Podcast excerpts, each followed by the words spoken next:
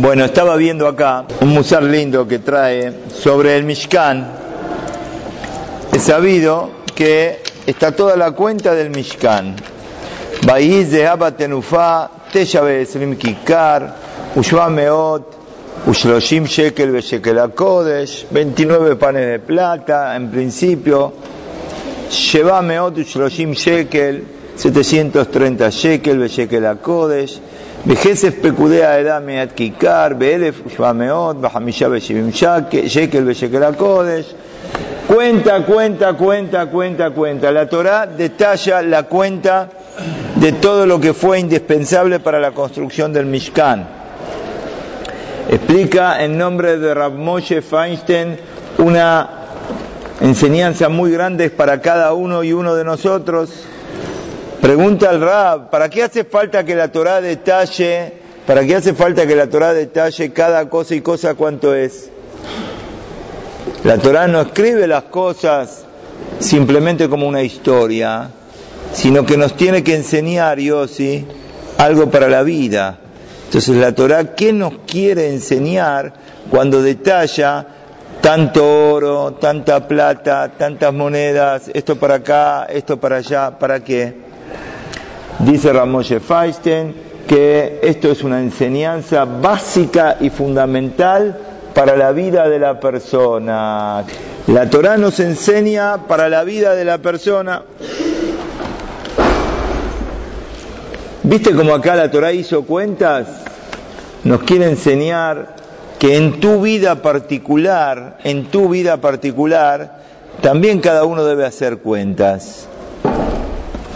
La vida no se puede vivir sin razonar y sin pensar, no correr sin detenerse a meditar qué es lo que estoy haciendo, estoy cumpliendo lo que Boreolam quiere. Hay que hacer cuentas de cada cosa y cosa. A Koshuarujú, lo más sagrado que tiene el ser humano, la misma más importante que existe, Bahai Bahem. Ayer Adam Bahai Bahem Teniendo vida, la persona puede cumplir misvot. Barbenan, si esto falta, terminó. Borolam nos da la vida, junto con la vida nos da una misión. La misión de cada uno no es lo mismo una misión de uno que la misión del otro. Uno tiene una misvá de enseñar, el otro tiene una misvá de estudiar, el otro tiene una misvá de ayudar, a cada uno Boreolam le pone una misión. En esa misión de la vida que Boreolam nos da, tenemos que aprovechar al máximo para hacer y cumplir la misión verdadera que tenemos. Elegir el bien, alejarse del mal, y para esto es necesario Heshbon Nefesh, Hitbonenut, pensar, meditar, Boreolam nos da, nos da salud, nos da dinero, nos da capacidad, nos da estudio. Tenemos que saber aprovechar todo eso, canalizarlo con un objetivo espiritual. Uno puede ser que la persona está trabajando y cuando está trabajando está cumpliendo una misma. A veces hay personas que viajan al exterior, viajan a buscar mercadería, o viajan a buscar muestras, van a Barcelona, van a España, van a Italia, van a Londres. ¿Conoces a alguno o no conoces a alguno? Chelomó, ¿no conoces a nadie? Van. ¿Y para qué van? Van para trabajar. Bueno, para trabajar para el bolsillo de ellos. Sí, es cierto, para el bolsillo de ellos, pero esto se puede transformar en una misma. ¿Cómo? Si uno piensa y dice, esto que Boreolá me dio la capacidad de viajar, de buscar, de fabricar. ¿Para qué es? Para mantener a mi familia, que mi hijo venga a la yeshiva, que pueda pagar el Talmud Torah, que pueda hacer una donación para la yeshiva. Toda la vida, por más que es material, dice Shlomo Amelech, mejor de la jeja daebu. Cada cosa que estás haciendo, tiene presente a Boreolá. Pero para esto hay que saber aprovechar. Aquella persona, aquella persona que vive sin cuentas, no sabe aprovechar. Hay algo que es yo siempre no me canso de decir, parece que esto es Aleph Bet, Aleph Bet, pero la gente a veces no lo sabe. Vos no podés ganar 10 y gastar 12. Si ganás 10 y gastás 12, un mes te puede pasar porque hubo una cosa excepcional, pero si todos los meses de tu vida tenés un negocio que ganas 10 o tenés un sueldo que ganas 10 y gastás 12, vas sacando de tu capital, vas sacando, vas sacando, vas sacando, vas sacando, al final ¿qué pasó? Cae en rojo y vienen todos los líos. Puede ser que alguien te estaba prestando, sí está bien, pero alguien te estaba prestando, finalmente ¿qué vas a tener que hacer con eso? Lo vas a tener que devolver. ¿Y de dónde lo vas a devolver? La persona tiene que hacer las cosas con la cabeza. Cuando uno no se detiene a pensar si lo que está haciendo está bien o no, entonces puede ser que esté en camino equivocado. Y si está en camino equivocado, a la larga se pagan las consecuencias. Uno tiene que saber,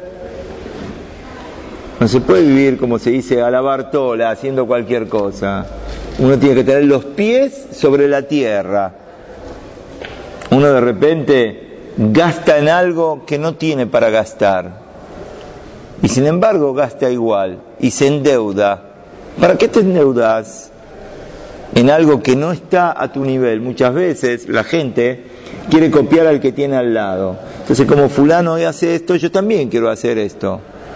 Pero bueno, hacer las cosas con la cabeza no quita que uno se va a endeudar en algún momento, pero de una manera razonable, una manera lógica, que va a encontrar una manera de salir. ¿Y para qué?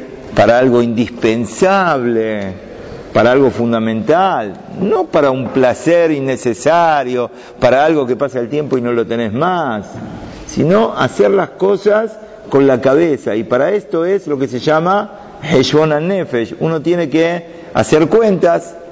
El que no el que vive con cuentas, y se fija cómo es, ojo cuando estoy hablando cuentas, estoy hablando de la parte material, cuentas para material y cuentas para espiritual. Cuentas para las cosas, para los gastos diarios, para los gastos mensuales y cuentas también para qué? Para la parte rojaní de la persona. Uno se da cuenta que hizo una cosa que no está bien, la regla. Pero para eso tiene que pensar. Por eso esto es lo que dice acá el Rab, Ramoshe Feinstein, dice, para esto la Torá nos cuenta toda la cuenta y todo el detalle del Mishkan. ¿Cuánto se gastó para esto? ¿Cuánto se gastó para esto? Para que la persona tenga, escuchen, acá hay muchos chicos que todavía no, no, Baruch Hashem, muchos chicos solteros, otros que por ahí ya se casaron, otros todavía más chiquitos que todavía ni están en eso pero tienen que saber que la vida, la persona tiene que ser ordenada, ordenada. No se puede vivir así sin, sin cuentas de lo que uno le entra, le sale, lo que hace, lo que no hace, cuándo, cuánto viene al CNIS, cuándo no viene al CNIS, un día viene, diez no, cuatro sí.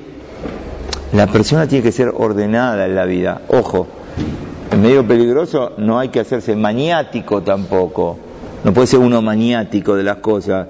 De repente, en este minuto exacto tengo que tomar el vaso de agua y en el otro minuto tengo que tomar el café y en el otro minuto tengo que... No, mañana, mañana. Pero orden sí. La persona tiene que ser ordenada en la vida. Si no sos ordenada, tenés facturas para pagar en el banco, tenés que pagar los impuestos, tenés que pagarlos. Uy, no, me olvidé, me quedaron ahí, pero ponelos en un lugar donde vos lo veas y lo vas poniendo en orden. ¿Sabes lo que tenés que pagar? Lo vas pagando. La persona tiene que estar ordenada en la vida. Y esto es lo que nos enseña la Torá, cómo se construye un Mishkan para Ashrat Shekinah, para que Borolán venga y ponga su Shekinah. Ven a Israel que hacen, cada uno dona con su corazón todo lo que puede. Y ahora, ¿qué tenemos que hacer? Tenemos que juntar todas las donaciones y tenemos que ver ¿Para dónde va a parar esto? ¿Para dónde va a parar lo otro? Que cada donación vaya, estás Abraham, al lugar adecuado. Mirá cómo la Torah nos enseña. Cada cosa tiene que ir en su lugar. Porque cuando uno vive haciendo un análisis de todas sus cosas, vive de otra manera, vive con una pureza, sabe que va en el camino correcto, y esto es lo que dice acá el Rab Ramoshe Feinstein, Bou Heshbon, tengamos que hacer cuentas. No se puede vivir sin cuentas, repito, cuentas materiales y con cuentas espirituales. Si uno saca y no ingresa, no puede vivir. Una persona correcta a veces tiene que analizarse a sí mismo a ver qué es lo que está haciendo. ¿Por qué? Para que no se acuerde tarde. Muchas veces cuando se acordó tarde ya no puede solucionar. Esto pasa con lo material y con lo espiritual. Con lo material te hundiste, te hundiste, te hundiste, te hundiste, te hundiste, te hundiste, te hundiste, te hundiste, no prestaste atención, gastaste más, gastaste, gastaste, gastaste, gastaste, gastaste, gastaste, gastaste. Cuando querés ver el negocio, querés ver la mercadería, ¿qué pasó? Está fundido. Ya no tenés marcha atrás. Tenías un capital, tenías el negocio lleno. Empezaste a sacar, sacar, sacar, sacar. No volvías a comprar mercadería. Sacaba, sacaba, sacaba, sacaba, sacaba, sacaba. Gastabas, gastabas, gastabas. Después, ¿qué pasó? No te quedó mercadería. Y plata para comprar, me la gasté. No hiciste cuentas. Y lo mismo pasa con la parte rojaní. La persona que no nos analizamos si lo que estamos haciendo está bien o no, ahí viene el problema. Koshbarhu nos dio la posibilidad de hablar con él a cada momento y momento. Podemos, cada cosa que nos va pasando, tenemos que pensar, ¿esto quiere Boreolam o no quiere Boreolam? Hago una tefilá, tengo que pensar cómo estoy haciendo la tefilá. ¿Vengo al shiur? Vengo al shiur, tengo que pensar cómo vengo al shiur. No puede ser que un moré me diga, los chicos vienen al shiur, pero vienen desganados, no tienen ganas de estudiar, están medio dormidos. Algunos ponen la fuerza a la mañana en el secundario y cuando vienen a la yeshiva están medio fundidos. Vos tenés que saber qué es lo principal y qué es lo secundario. Nosotros tenemos que saber. Lo principal de la vida es la Torah. Bienaventurado el que puede estudiar Torah todo el día. El que no puede, bueno, está estudiando secundario. Bueno, ¿qué? Está bien. Pero ¿dónde pones toda la fuerza? No estoy diciendo que abandones el secundario. No te estoy diciendo, no, no, no, ya está. Te, te mandaron y tenés que estar ahí. Bueno, arriba. Traté de hacerlo lo mejor posible. Pero no a cuenta de que, de la Torah. Tenés que saber qué es lo principal. ¿Qué es lo principal? ¿Qué es lo principal? Lo principal es la Torah. Esta es la inversión de uno. Este es el regalo que Boreolam nos da. Tenemos la suerte de poder ir a cada momento con Boreolam, preguntarle a Boreolam, pero ¿cómo con esto? haciendo cuentas. Trae el nombre de Rabel Yaulapian. Vamos a ver un par de masiot. Escuchen los masiot, estos que son muy interesantes. Rabel Yaulapian. ¿Cuánto falleció? ¿50 años atrás? Cuando iba en la calle, escuchen, cuando iba, no es que las cosas pasan porque pasan. Cuando iba en la calle, no inclinaba la cara para ningún lado. Solamente miraba adelante, porque tiene que mirar adelante con la cabeza un poco gacha. Una vez tuvo que pasar una operación en los ojos y el horario era a las 3 de la tarde. A las 2 que se tenía que ir a operar. Entonces a las dos salió de la casa y está esperando el autobús que pase. Tenía acompañantes que lo acompañaban al RAB y estaban todos esperando que pase el, micro. Pero parece que se demoró más de la cuenta. Allá en Israel los horarios son un poco más estrictos, tal hora pasa, tal hora pasa, de repente no viene, qué raro, si siempre pasa a las dos, 2 y 5, 2 y 10, 2 y cuarto, 2 y 20, estás yendo a un lugar que tenés que hacer una operación, te pones un poco nervioso. La paciencia a veces se gasta.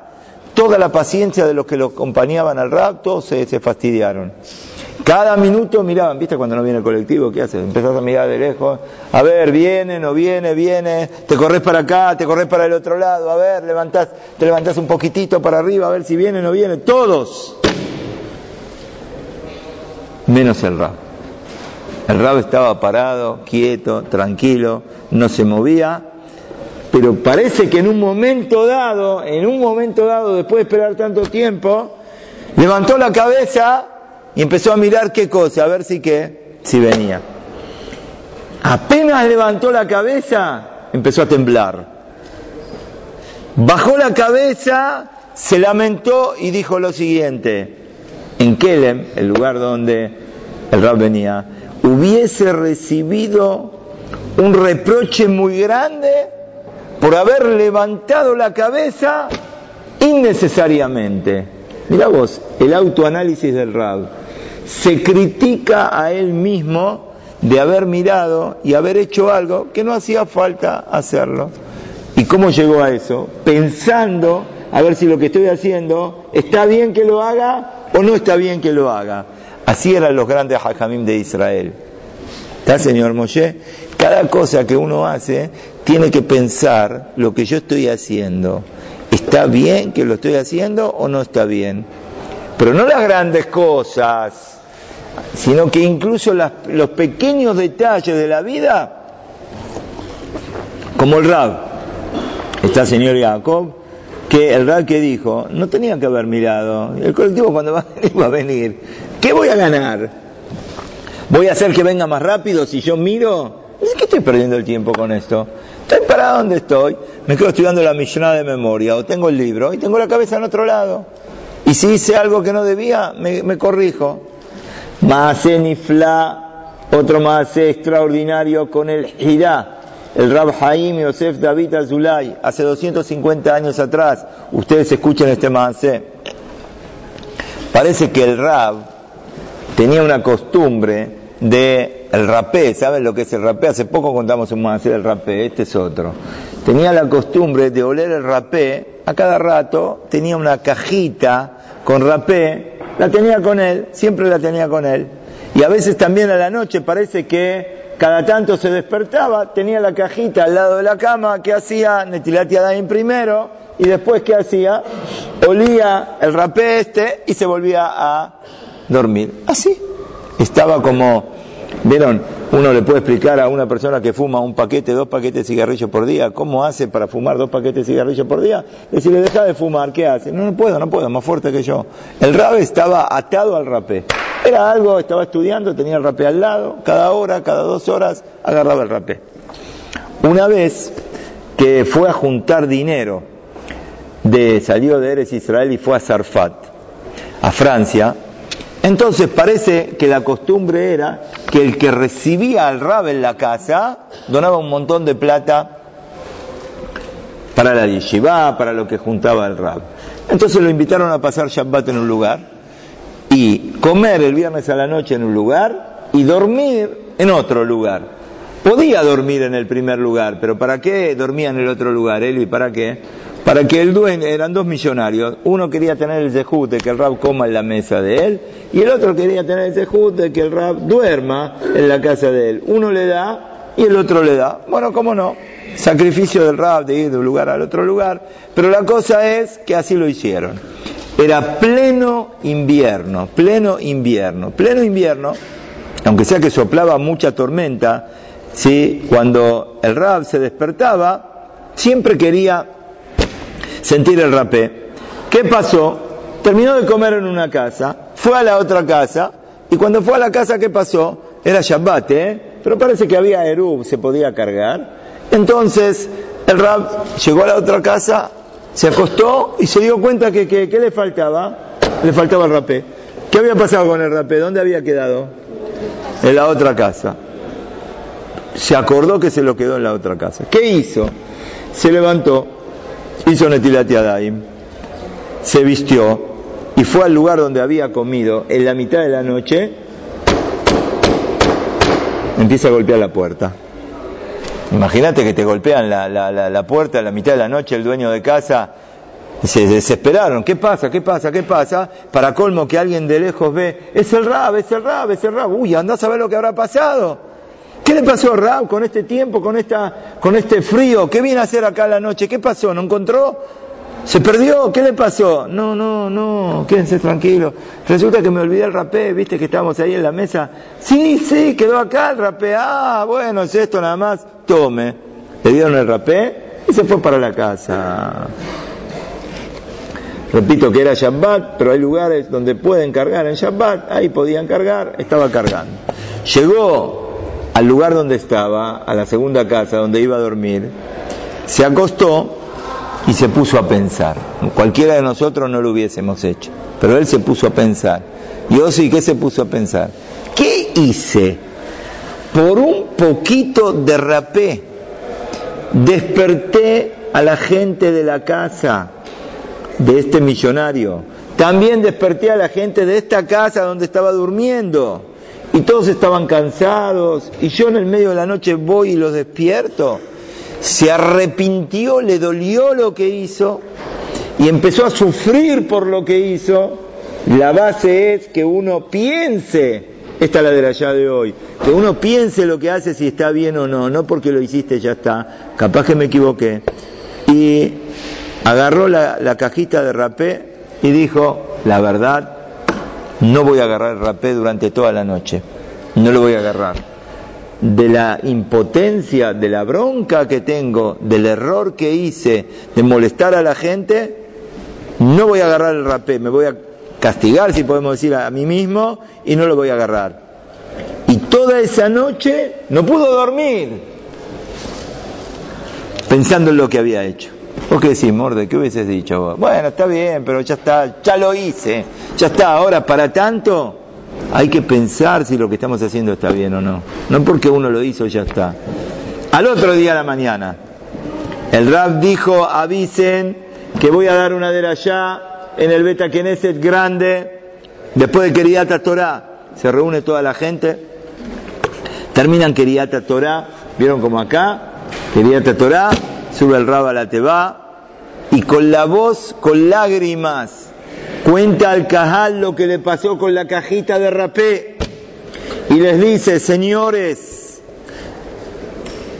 yo nunca me creí nada, yo siempre supe que yo no soy nada, pero, pero hay gente que viene y me respeta, hay gente que se piensa que yo soy alguien importante, yo siempre sé que yo no soy importante, pero hoy me doy cuenta más que nunca que no soy una persona importante, ni siquiera por un instante. ¿Por qué? Si no me pude controlar de querer agarrar qué cosa, la cajita de rapé, me tenía que haber dominado, ni siquiera por unos minutos. Por eso les pido, por favor, que no me den cabot, que no me den una honra especial, porque no me la merezco y ya ven que el error que tuve. Y más aún, les quiero pedir perdón a todos los que trabajan en la casa de ese millonario que yo fui en la mitad de la noche, quiero pedir perdón acá, delante de todos, al dueño de casa, a los empleados que trabajan ahí, que yo los molesté y no los dejé descansar. Y más aún, quiero hacer una promesa pública delante de todos ustedes, promesa que no tiene anulación, porque hay promesas que se pueden anular Prometo delante de todos ustedes que de acá en adelante no voy a tocar en mi vida un poquitito más de rapé. No voy a tocar más. Y que Boreola me perdone por mi error. Uy, para tanto. Morde, para tanto. ¿Qué fue lo que hizo? Che, se levantó a la mitad de la noche, golpeó. Está bien, Anda a decirle a una persona que fuma dos, dos paquetes de cigarrillos por día, promete, deja de fumar. No, no puedo, por más que quiero que... Quiero, quiero, yo sé que me hace mal, pero no puedo. El Rab se hizo el autoanálisis y decidió esto. Cuando la gente escuchó esto, se pusieron todos a llorar y dijeron, Nunca escuchamos una derashá que despierte tanto el corazón de la persona para qué, para poder cambiar. ¿Cómo tenemos que cambiar? Pero para esto hace falta análisis. ¿Qué quiere decir análisis? La persona se tiene que autoanalizar y pensar si lo que está haciendo está bien. Terminamos. A veces parece que uno hace cosas de Shem Shamaim. A veces parece que uno lo que está haciendo lo está haciendo bien. Le Shem Shamaim pero hay que ver si en el fondo está siendo así o no. Ahí traía el Sefer de Shabbea, cuenta que en un lugar en Israel, en un poblado, apareció una serpiente, una serpiente.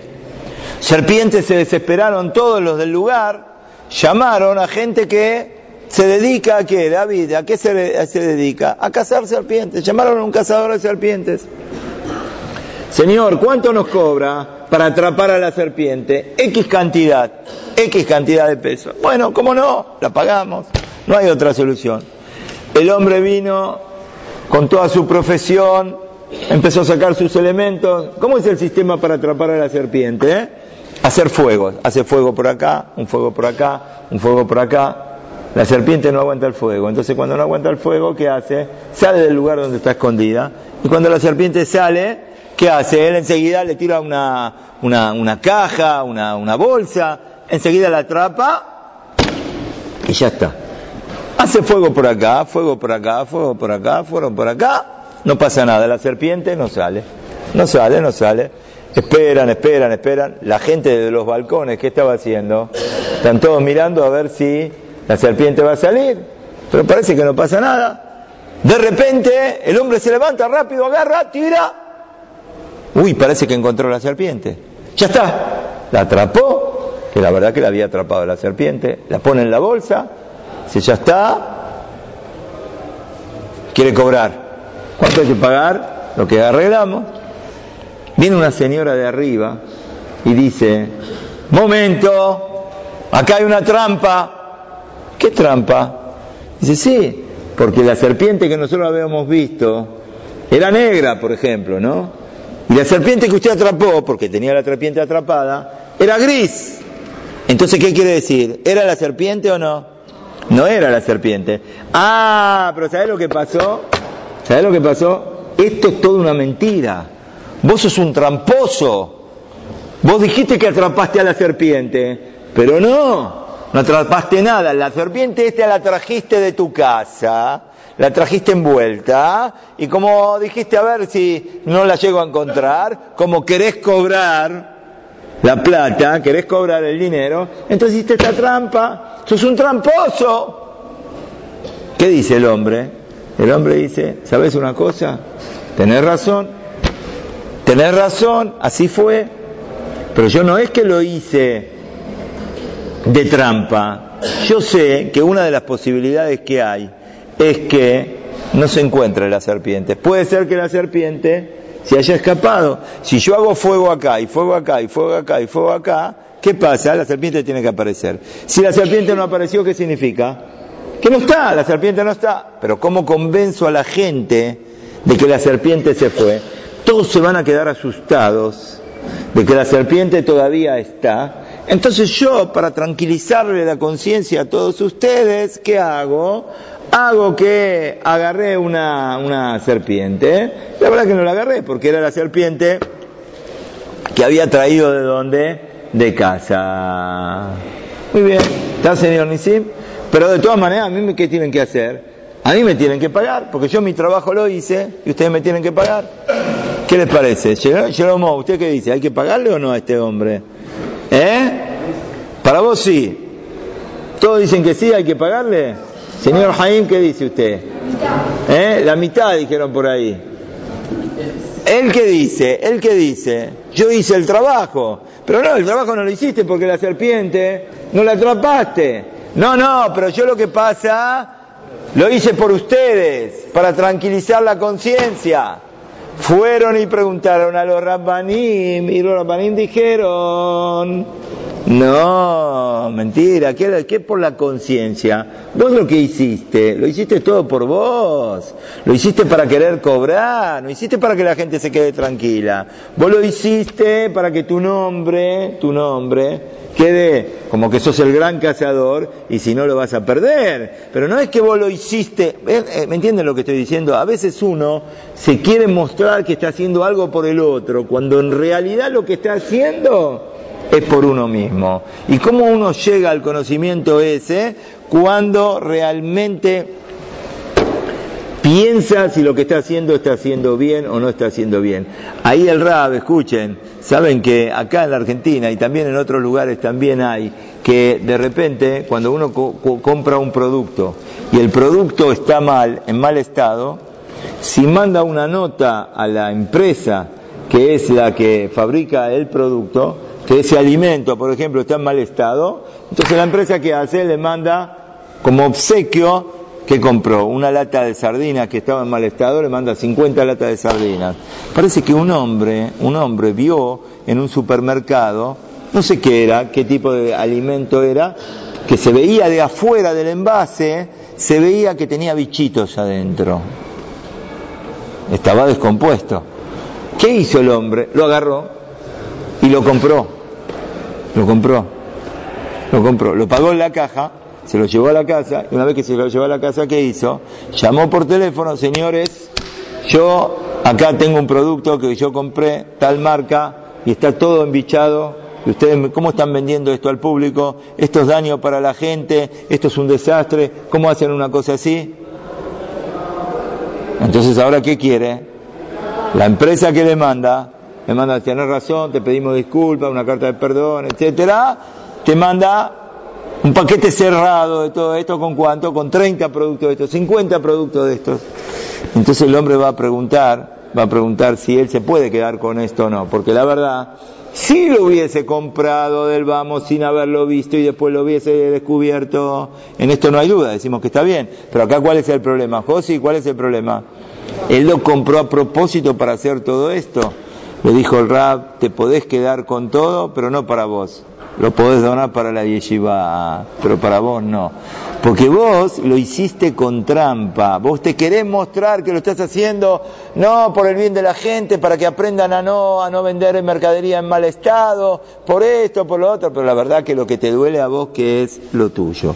Este es el musar de hoy. Aprendamos a vivir pensando pensando si lo que hacemos está bien, aprendamos a vivir en orden, ordenado. Para eso toda la cuenta del Mishkan, para enseñarnos que la persona tiene que ser ordenada y tenemos que aprender a hacer cuenta. Como hacía Rabeliau Lapia, no movía la cabeza sin saber si estaba bien, si movía la cabeza o no. Como hizo el Hidá con el rapé, como vimos con este cazador de serpientes que puede querer mostrar que hace las cosas por lo demás, pero finalmente la hace por uno mismo. Aprendamos a pensar y con esto terminamos Sefer Shemot, Barak. La otra semana empezamos Sefer Bayikra, en que podamos seguir estudiando, creciendo y mejorando nuestra conducta. Muy bien.